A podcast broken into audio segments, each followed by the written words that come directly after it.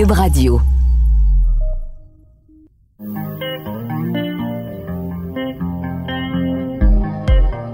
Pour vous accompagner pendant votre confinement, voici deux filles en quarantaine.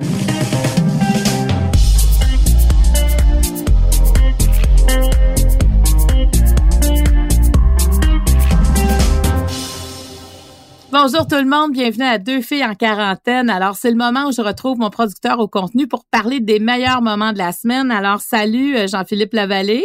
Salut Marie-Claude Barrette. Une grosse semaine. Oui, vraiment. Hein, il se passe, ben oui, il se passe beaucoup de choses dans l'actualité, puis je trouve qu'on a réussi à, à faire, euh, à bien dériver les sujets, tu sais, à, à, bien nous les faire comprendre. On a commencé entre autres par le conspirationnisme parce que ça prend de plus en plus de place. Puis là, ben il y a des gens qui veulent pas le vaccin parce que bon, il y a toutes sortes de théories, puis on voulait en savoir plus. Est-ce que ça, ça t'as appris quelque chose avec cette discussion là? Ben vraiment, mais moi ça m'a étonné de m'intéresser à ça. On avait tellement deux bons invités, Christian Page puis Guillaume Dulude, là, pour décortiquer ce sujet-là. Puis euh, Guillaume entre autres qui a fait des belles comparaisons parce qu'il y a vraiment une notion un peu de, tu sais, ça touche quasiment à la santé mentale, là, euh, où il a, fait une comparaison avec des, des troubles obsessionnels compulsifs pour un peu décrire ce, ce type de personnes-là, du moins les gens qui peuvent être plus sensibles aux théories du complot. Ah ouais, c'était vraiment, en tout cas, c'était un moment fort. Je pense qu'on a intérêt à le réécouter, hein, parce qu'on peut en avoir euh, dans nos proches, dans nos amis élargis, euh, puis ça nous aide à comprendre qu'est-ce qui se passe dans leur tête. Aussi, on s'est posé beaucoup de questions cette semaine sur le déconfinement, parce que on sent qu'à chaque semaine il y aura des nouvelles choses qui vont ouvrir, euh, qu'on qu'on aura, tu sais, juste le fait qu'il y a des commerces qui vont ouvrir avec pignon sur rue, ça veut dire qu'on aura à sortir plus.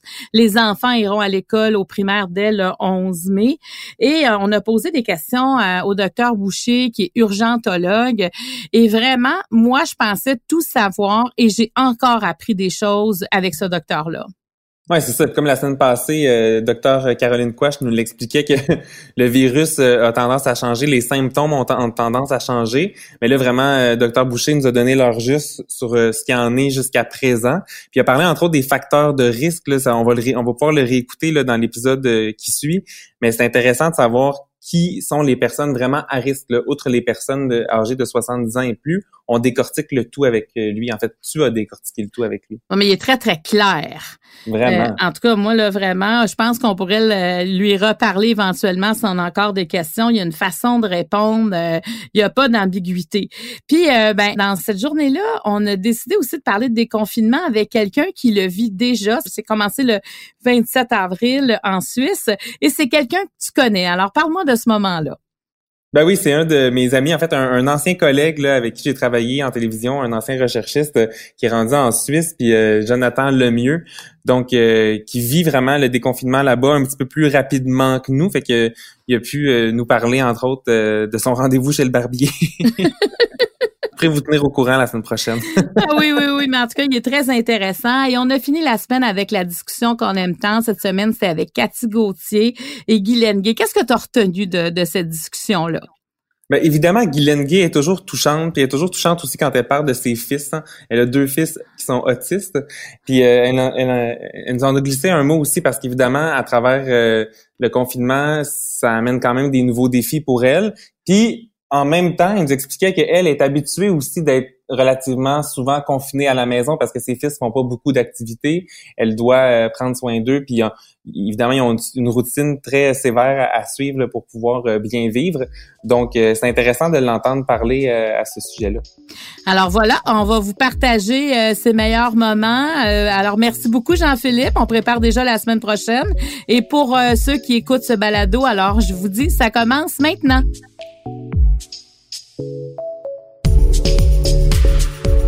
Entendu un peu plus tôt cette semaine à deux filles en quarantaine. Bon, maintenant qu'on sait euh, c'est quoi les théories du complot qu'on va lire le plus souvent, j'ai envie d'en savoir à quoi ressemble quelqu'un qui adhère à ça. Est-ce que je dois leur dire qu'ils ont tort? Alors, j'avais envie d'en parler pour qu'on comprenne bien avec euh, Guillaume Dulude, qui est neuropsychologue. Bonjour, Guillaume. Allô, allô? Alors Guillaume, tu te souviens il y a quelques semaines, tu disais que on envoyait de plus en plus, par exemple, sur le fil de Facebook, qu'il fallait faire attention à ce, à ces gens-là qui des fois vont venir euh, briser nos croyances, en tout cas amener nos croyances ailleurs. J'aimerais que tu me décrives à quoi ça ressemble un conspirationniste? Ben, au, niveau psychologique, c'est drôle, hein, parce que ça ressemble beaucoup à euh, la, pathologie qu'on appelle le trouble obsessionnel compulsif. Tu on connaît ça, le TOC, OK? Puis il y a différents types de TOC. Puis si on prend le TOC, un TOC, c'est caractérisé par ce qu'on appelle un doute obsessionnel. C'est-à-dire, je, vous donne un exemple. Mettons un TOC euh, qui, a, la phobie de la contamination. OK? Fait que, tu il existe des TOC qui ont peur d'être contaminés de toutes sortes de choses par exemple, la poignée de porte, poignée de porte, c'est vraiment un objet qui revient souvent pour un toc avec contamination.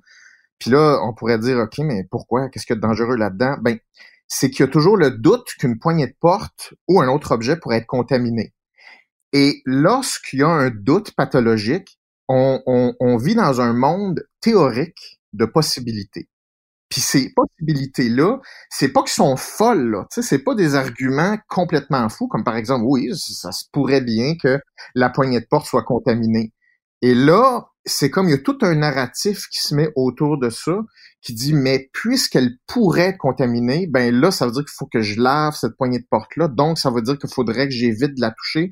Et, là, il y a toute une espèce de, de bulle qui grossit, autour de cette, de cette inférence-là autour de la poignée de porte. Fait que ça, c'est un toc. Ça, c'est un mécanisme qu'on appelle le doute obsessionnel. OK. Ce qu'on remarque avec les, euh, la conspiration, c'est que c'est exactement le même type de doute, mais appliqué au complot mondial, par exemple. Tu sais, on, on voit ça, hein, les informations hein, sur Facebook, toutes sortes de, de posts qui disent que le 5G peut être relié à euh, le fait de euh, contrôler mieux la population, puis que c'est en lien avec le confinement, qui sera en lien avec un vaccin dans lequel il y aurait une puce. Je pense que toi aussi, tu as, lu ces choses-là. Oui, oui, mais moi, moi, ça me ça me fait peur. Tu sais, j'en parlais avec Christian Page aussi. Moi, j'ai peur que ces gens-là décident de ne pas se faire vacciner. Et on sait à quel point c'est important dans une population. C'est ça. Et donc, le doute qui est euh, le doute pathologique, en fait, il prend des informations il les met ensemble et il, il, sert, il crée une espèce d'histoire qui promouvoit ce doute-là. Fait que tout confirme le doute. Fait que n'importe quel événement, à un moment donné, peut être mis en perspective pour confirmer l'histoire et confirmer le doute. Ce qui fait en sorte qu'on s'en sort jamais. C'est un argument est twisté de façon à confirmer le premier doute, à confirmer un autre événement, à confirmer cette paranoïa-là. Et c'est très difficile de discuter avec une personne qui doute de cette façon-là. Oui, puis, euh, on dirait qu'il voit des complots partout, qu'il y a des secrets en toutes les sphères euh, politiques, économiques. Hein, il y a une méfiance. Euh, eux, ils ont les réponses, mais parce qu'on nous cache tout le temps quelque chose. Là. Alors, ils se reforgent une histoire pour combler ces vides-là à quelque part. Oui, c'est ça qui est très dangereux. C'est euh, J'en parlais là, même au, début là, de, toute cette crise-là, c'est le virus, c'est une chose, mais le doute et la crainte face à notre environnement, c'est, selon moi, plus grave. Et là, ce que tu parles là, c'est exactement ça. C'est le doute et la confiance que l'environnement ne se va pas se revirer contre moi. Et ça, ça brise quelque chose dans notre relation avec notre monde parce qu'on a besoin de collaborer avec notre monde. On est dans cette, sur cette planète-là, dans cette ville-là, dans cette société-là qui est imparfaite. C'est vrai qu'elle est imparfaite. Puis c'est vrai que des informations qui sont erronées. Puis c'est vrai que de l'opportunisme. C'est tout vrai. Hein? C'est pas c'est pas un monde qui est rose. Hein? C'est pas ça qu'on qu'on dit. Mais ça c'est très différent de dire à la base je me méfie de mon environnement parce que cet environnement-là me veut du mal. Ça, on vient, on vient de, de croiser la ligne de la pathologie. Et c'est là où il faut pas aller. Pourquoi faut pas aller là? Parce que c'est un petit peu c'est difficile de créer une relation saine avec quelqu'un ou une personne ou une instance qui te veut du mal, mais dont tu as besoin en même temps. Parce que ton cerveau, faut qu'il faut qu'il jongle avec deux paradigmes, un paradigme de survie puis un paradigme de il faut être en relation parce qu'on fonctionne en équipe. Fait que si on, fonctionne, par exemple, euh, une relation avec euh, un conjoint, OK? Mm-hmm. Avec un conjoint, mettons, euh, si ce conjoint-là ou cette conjointe-là te bat, ben c'est comme c'est une menace pour toi, mais si en même temps tu sens que tu peux pas t'en passer, ça va vraiment avoir des impacts significatifs euh, négatifs sur toi parce que c'est une espèce de dualité amour-haine et de victimisation par rapport à cette relation-là. Et donc, c'est la même chose avec un, dans un couple, dans une relation humaine, dans une relation avec une instance ou dans une société ou un gouvernement. Si avec ton gouvernement, tu dis oui, j'ai besoin de fonctionner avec mon gouvernement, j'ai besoin de fonctionner dans cette société-là, je veux travailler, j'ai une maison, je vis ici, j'habite ici, je me nourris ici. Et parallèlement, tu entretiens un doute obsessionnel comme quoi cette même instance-là, ce même gouvernement-là, secrètement, il veut, il veut du mal. C'est ça, littéralement, là, je vais prendre l'expression, ça casse ton cerveau en deux. Et ce n'est pas une façon de créer une relation avec quoi que ce soit il faut faire un choix de dire si ça me convient pas, tu changes. Si ça te convient, on accepte les pour et les contre, mais on garde une relation qui est active. Dans l'épisode de mercredi, on a ri. On s'en va en Suisse euh, aujourd'hui. On parle à Jonathan Lemieux. Bonjour Jonathan. Bonjour Marc-Claude. Alors, je veux juste dire que la Suisse et le Québec, ça peut se ressembler un peu, hein, au niveau de la population. Euh, vous êtes pour 8,6 millions, les 8,4 millions. Vous avez environ un peu plus de 29 000 cas de COVID, euh, 1000, environ 1700 personnes qui sont décédées. Ça se ressemble un peu. Alors, toi, tu es en confinement depuis quelle date? Alors, nous, ils ont fermé les écoles puis nous ont mis en confinement à partir du vendredi 13 mars, mais c'est vraiment rentré en vigueur plutôt le lundi 17 parce que c'est à ce moment-là qu'ils ont décidé de fermer tous les commerces, les magasins, tout, tout, tout. Fait que je dirais vraiment depuis lundi le 17 mars, ouais. OK, donc, et là, tranquillement, vous vous déconfinez. Euh, comment ça se passe? Parce que là, vous êtes peut-être un petit peu en avance là-dessus, parce que là, à partir de quoi, ça fait deux jours euh, qu'il y a des choses qui ont, qui ont réouvert officiellement. Oui, en fait, ils ont décidé de faire un déconfinement en trois étapes. La première étant euh, ayant commencé il y a deux jours, donc lundi dernier. Et puis là, c'était la réouverture euh, des, des, des rendez-vous dans les hôpitaux puis les cabinets médicaux, les, les, les rendez-vous non urgents, et puis tout ce qu'ils considèrent comme service à la personne, donc coiffeur, physio, optométriste, euh, masso, etc. Mais avec bien évidemment des, des mesures euh, de sécurité. Comme moi, par exemple, demain, je vais euh, je vais au barbier, j'ai reçu un courriel de mon barbier qui me disait que toutes les gens qui attendent dans la salle d'attente doivent absolument porter un masque, sinon eux vont en vendre au coût de 2 francs. Et puis mon barbier, lui, va porter non seulement un masque, mais en plus une visière pendant qu'il va, qu'il va me tailler la barbe. Donc, ils ont vraiment des mesures de sécurité qui sont mises en place pour s'assurer qu'il n'y ait pas d'éclosion. Mais si jamais il y en a une, vu que c'est toutes des rendez-vous où il y a les noms et les numéros de téléphone des gens, ils vont pouvoir rapidement contacter les gens pour pouvoir euh, finalement leur dire, ben écoutez, il y a une éclosion euh, chez votre barbier, chez votre masso, etc. Et puis, euh, vous devriez être en quarantaine pour les, deux prochaines semaines. OK, donc c'est ça. Donc, on, se met à risque quand même. C'est-à-dire qu'il y a, y a peut-être un prix à payer de, de, se mettre en quarantaine plus facilement que, évidemment, quand on était en confinement, nous l'étions tous, mais il y a vraiment un suivi. Moi, je voulais juste savoir, la visière, est-ce qu'elle est obligatoire, par exemple, pour, euh, pour euh, celui qui, le, pour ton barbier? Ben, je sais pas si c'est si c'est le cas pour tout le monde parce que tu vois ce matin je marchais puis il y avait euh, je voyais un, un, optométriste puis il y avait seulement le, masque. Mais mon barbier étant vraiment proche de, de mon visage euh, lui il a besoin genre d'un masque et il a besoin aussi d'une visière. Donc je pense que c'est vraiment du, du cas par cas. OK. Mais toi quand tu sors là euh, est-ce que tu mets toujours ton masque? Non, moi je moi je respecte les distances de deux mètres. Je respecte euh, finalement, tu sais, je prends très très peu le transport en commun, voire jamais. Et puis euh, ils ont pas encore obligé le port du masque ici. Ils l'ont dit justement récemment que c'était vraiment comme selon les gens s'ils voulaient porter le masque ou non, tout en respectant bien évidemment le, les, les, règles de, de, de, de, distanciation. Mais en ce moment, c'est pas encore obligatoire le port du masque. Mais dans les transports en commun, est-ce que ça l'est? Euh, c'est pas obligatoire, mais moi, ce que j'ai remarqué, que c'est dans le transport en commun, la plupart des gens, je te dirais 90% des gens vont porter le masque dans, les dans les transports en commun. Puis là, ils recommencent à le prendre parce que pendant longtemps, je te dirais pendant un bon cinq semaines, c'était là, je veux dire, c'était presque l'apocalypse. Moi, j'ai déjà pris le métro et j'étais la seule personne dans le métro. C'était assez, euh, c'était assez peurant par bout. Ah ouais, je comprends. Puis c'est pas comme nous, nous, euh, on n'a pas encore parlé euh, de massothérapeute, ostéopathe, physiothérapeute, coiffeur, parce que même vous allez pouvoir, ce que je lisais, euh, vous allez pouvoir avoir des services funéraires aussi, ce que nous on n'a pas encore.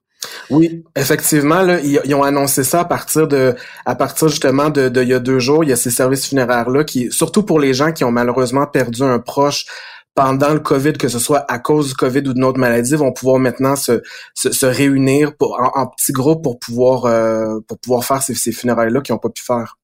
Là, est-ce que tu vois déjà la différence? Là, ça fait juste depuis le 27 avril là, que, que puis là, on est le 29, donc c'est très récent, mais est-ce que déjà tu vois, comme par exemple dans les rues, qu'il y a plus de personnes qui sortent?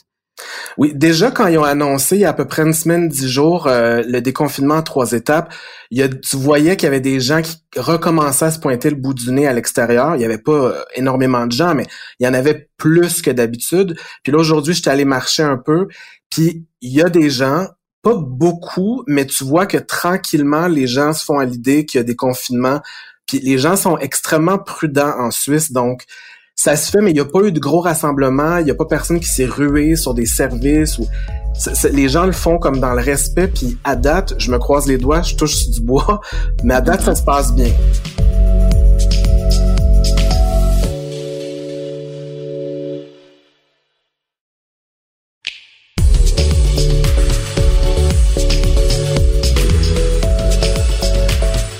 Dans l'épisode de mercredi, on en a appris Bon, j'avais beaucoup de questions, puis je sais que vous en avez aussi beaucoup euh, sur le plan médical euh, en lien avec le déconfinement. Est-ce qu'il y a des gens qui sont à risque si les enfants euh, vont à l'école? Et docteur Gilbert Boucher, qui est urgentologue, aussi président de l'Association des spécialistes en médecine d'urgence, veut bien se prêter au jeu d'essayer, en tout cas, de répondre à ces questions-là, parce qu'évidemment, il n'y a pas des, des réponses encore à toutes les questions. Alors, bonjour, docteur Boucher. Bonjour Marie-Claude. Je vais rentrer dans le vif du sujet parce que là, c'est la, la rentrée scolaire euh, qui va se faire à partir du 11 mai, entre autres, pour euh, les enfants du primaire. Euh, et là, évidemment, ça, vous parliez d'anxiété, ça soulève l'anxiété chez plusieurs. C'est, c'est libre aux parents de savoir est-ce que l'enfant y retourne ou pas, mais déjà d'être face à ce choix-là, c'est confrontant. Et est-ce, vous, est-ce que vous conseiller aux parents comme médecins de, de faire en sorte que les enfants du primaire retournent à l'école? Alors, c'est un choix personnel des parents. Euh, nous, comme association des spécialistes en médecine d'urgence du Québec, nous, nous, sommes d'accord avec l'association des pédiatres du Québec qui recommande le, le retour à l'école pour les jeunes enfants pour plusieurs raisons.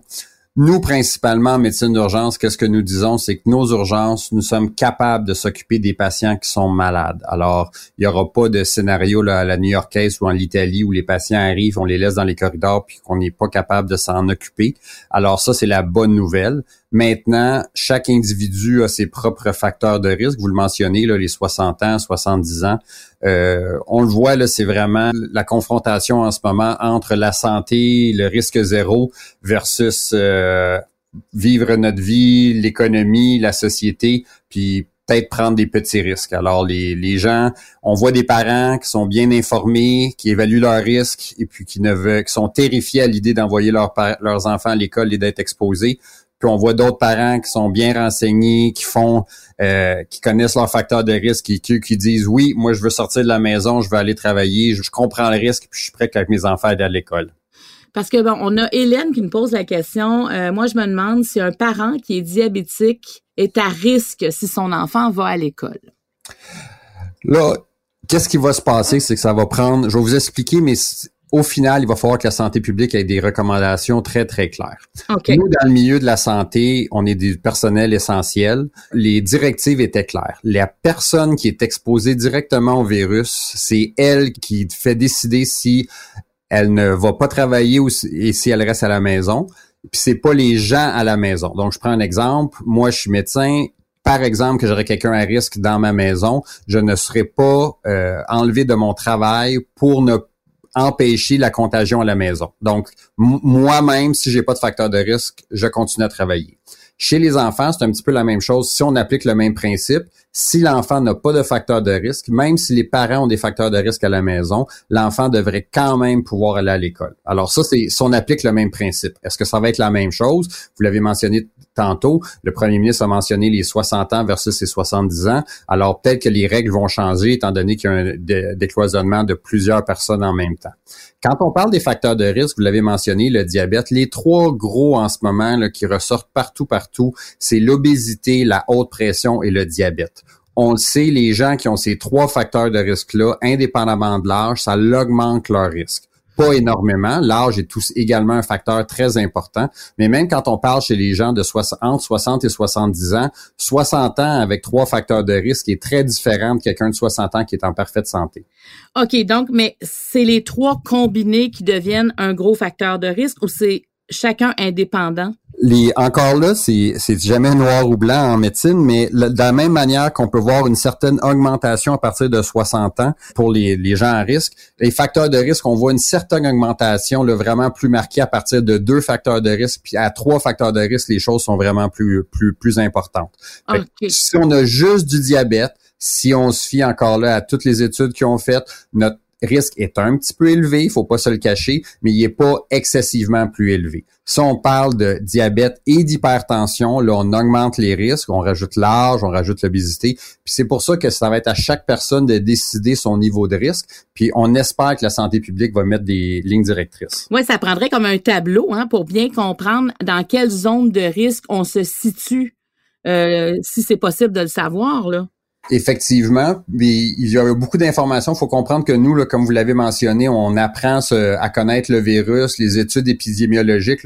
Euh, qu'est-ce qui a été fait en Chine au mois de janvier, février, est en train d'être publié dans les différents journaux. Il faut comprendre qu'il y a un processus scientifique là, entre la collecte de données, l'analyse, la publication. Euh, pour empêcher que Monsieur Tout le Monde écrive un article qui soit publié dans un grand journal. Donc, il y a certains délais. Alors, à mesure que les informations sortent, on adapte nos réponses.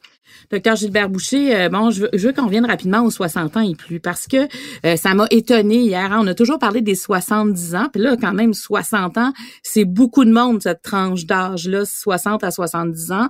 Donc, à partir de maintenant, est-ce que eux doivent se sentir plus à risque euh, qu'avant?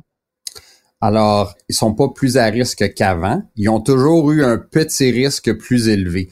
Des chiffres, là, je vous dirais, euh, quelqu'un entre euh, jusqu'à 60 ans, admettons qu'il y a un risque de 1, la personne entre 60 et 70 ans va peut-être avoir un risque de 1.9, puis la personne de 70 ans va avoir un facteur de 10 juste pour vous donner une idée. C'est à ce point-là qu'il y a quand même une bonne C'est plus élevé que la normale, mais on est quand même très loin du 70 ans. C'est pour ça que je sais que le premier ministre l'a mentionné hier, ça l'a pas causé beaucoup de mal de tête à plusieurs personnes, mais euh, il va falloir que ça soit bien défini. Euh, peut-être que le 60 à 70 ans d'intégrer les facteurs de risque dans la décision ferait qu'effectivement on, on perdra pas là, plusieurs plusieurs personnes qui ont travaillé dans les dernières semaines et mois qui ont été très utiles à la société, puis qui du jour au lendemain se retrouveraient confinés à la maison. Dans l'épisode de jeudi, on a été touchés Ben moi, c'est mon moment que j'aime beaucoup dans la semaine parce que j'ai l'impression de sortir puis d'aller prendre un café ou un petit verre avec des amis. Les amis cette semaine, c'est Guy Lenguet et Cathy Gauthier. Bonjour les filles. Salut. Allô. Est-ce que Guylaine, toi, euh, tu portes un masque quand tu sors de la maison? Euh, pour l'instant, non, parce que c'est mon chum qui va à, à l'épicerie. Donc, euh, moi, je fais pas les courses. Euh, moi, je vais à la radio. Euh, je trouve fantastique environ une fois par semaine. Fait que c'est vraiment ma seule sortie. Fait que j'ai pas commencé à prendre, à mettre un masque encore, mais bon, on y pense. Là, je suis en train de magasiner des beaux motifs là, parce que, ben, pas sûr que, que mon Clovis va vouloir se mettre ça dans la face, par exemple, ce qui est très sensoriel et sensible. fait que non, j'ai pas encore commencé à, à porter de masque moi, je suis quand même, euh, tu sais, en ce moment, nous autres, la vie est pas si tant changée pour ma famille parce que, tu sais, nous autres, on est toujours ensemble, les quatre. Mon chum, c'est mon assistant personnel. Fait que, tu sais, on, est toujours ensemble en temps normal aussi. Mais euh, c'est sûr qu'on dirait que c'est comme tout le monde qui vit un peu ce que nous autres, on vit tout le temps. Sais, parce que moi, j'ai deux enfants différents. Tu sais, j'ai Clovis qui est, tu que ça paraît beaucoup, là, qui est autiste. Fait que nous autres, on est toujours un peu les, les weirdos qui se promènent, tu sais. Fait que cette méfiance-là, moi, je la vis comme pas mal tout le temps. Tu d'avoir un enfant, euh, tu sais, il est grand, Clovis, les mesures presque six pieds. Il fait beaucoup de flapping, il agite ses mains. Fait que, tu quand on va à l'épicerie avec en temps normal, avant, là, ben, tu on se fait tout le temps regarder par tout le monde de toute façon. Fait on dirait que je suis comme un peu plus euh, préparée peut-être à ça, ouais. Plus imperméable, mais, mais en même temps, là, je trouve ça euh, dur, ce que tu dis, pour dur dans le fond sur le plan personnel. Donc, toi, ça t'est arrivé souvent là, de te faire regarder comme avec plein de points d'interrogation? Ah, tout le temps, tout le temps. Euh, ah. Clovis, euh, c'est un beau grand garçon. ça paraît pas, là tu il, il, il, il, a l'air entre guillemets euh, neuro, il a l'air typique là quand tu le vois, mais c'est quand il commence à courir sa pointe des pieds puis à crier puis à agiter ses mains, ben là c'est sûr que les gens font oh boy, tu sais, il se passe quelque chose. Fait que oui, nous autres on est habitués à, à ça là depuis longtemps, fait que je, sais pas, tu sais, je suis pas si tant déstabilisée, tu sais, c'est sûr que ce qui est euh, préoccupant, c'est bon comme sais moi je suis travailleur autonome, ben tu sais tous mes contrats se sont annulés back à back un après l'autre depuis cinq semaines. Fait que tu sais c'est sûr que ça c'est qu'est-ce qui va arriver de mon métier dans des tournages là à deux pieds, euh, je sais pas comment ça va se passer là, mais c'est sûr que c'est ça qui est, qui est, plus euh, préoccupant. Et je suis très heureuse. Euh, je remercie euh, la personne en haut de m'avoir fait pratiquer la simplicité volontaire depuis presque 50 ans parce que là, ça me sert. C'est plus difficile sur le plan financier, Guylaine?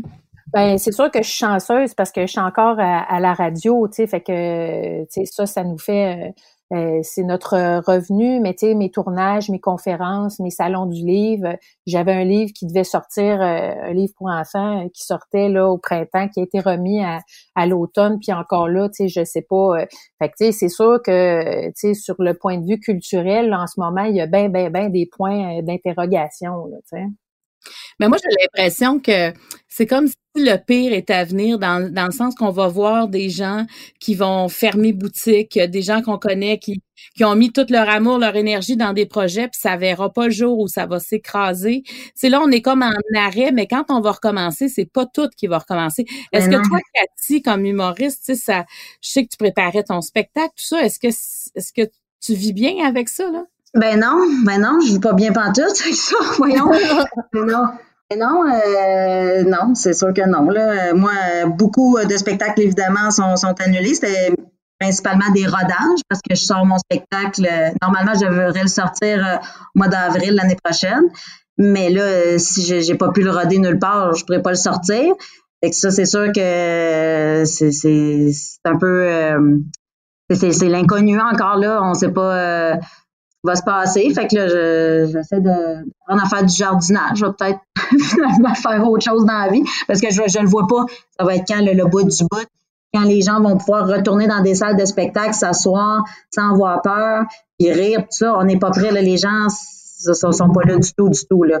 Fait que euh, c'est sûr qu'on essaie d'être créatif puis trouver des moyens de peut-être faire euh, deux, trois spectacles euh, par jour au lieu d'en faire juste un avec des, des moitiés de salle.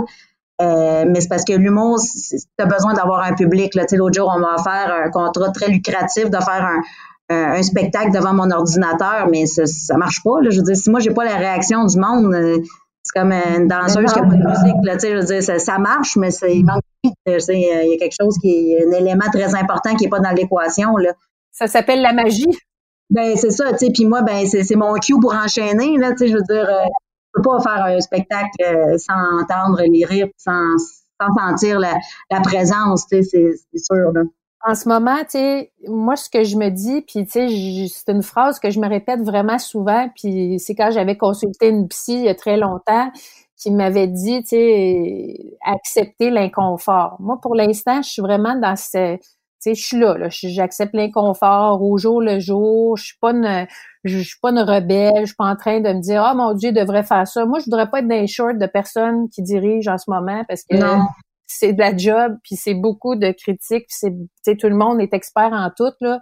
Fait que tu sais, moi je, me préserve, tu sais, j'accepte l'inconfort, je, je, je, travaille euh, euh, ma patience puis ça, puis tu sais en ce moment moi, j'ai quand même le privilège de vivre ça chez nous, dans le confort, avec la bouffe dans le frigidaire, des enfants qui vont bien je suis pas en train de travailler euh, directement auprès des personnes. Là, ça pour moi, c'est vraiment un acte de bravo là en ce moment.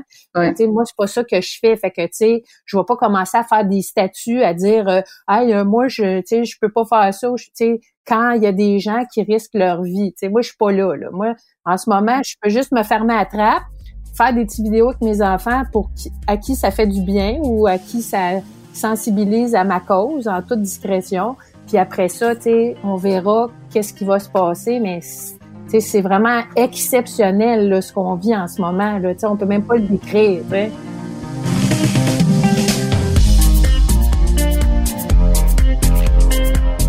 Je tiens à remercier toute l'équipe qui nous permet de réaliser ce balado. Producteur au contenu Jean-Philippe Lavallée, à l'animation moi-même Marie-Claude Barrette, l'équipe de Cube Radio, au montage Anne-Sophie Carpentier et le chef réalisateur Bastien Gagnon La France. Deux filles en quarantaine est une production de Cube Radio.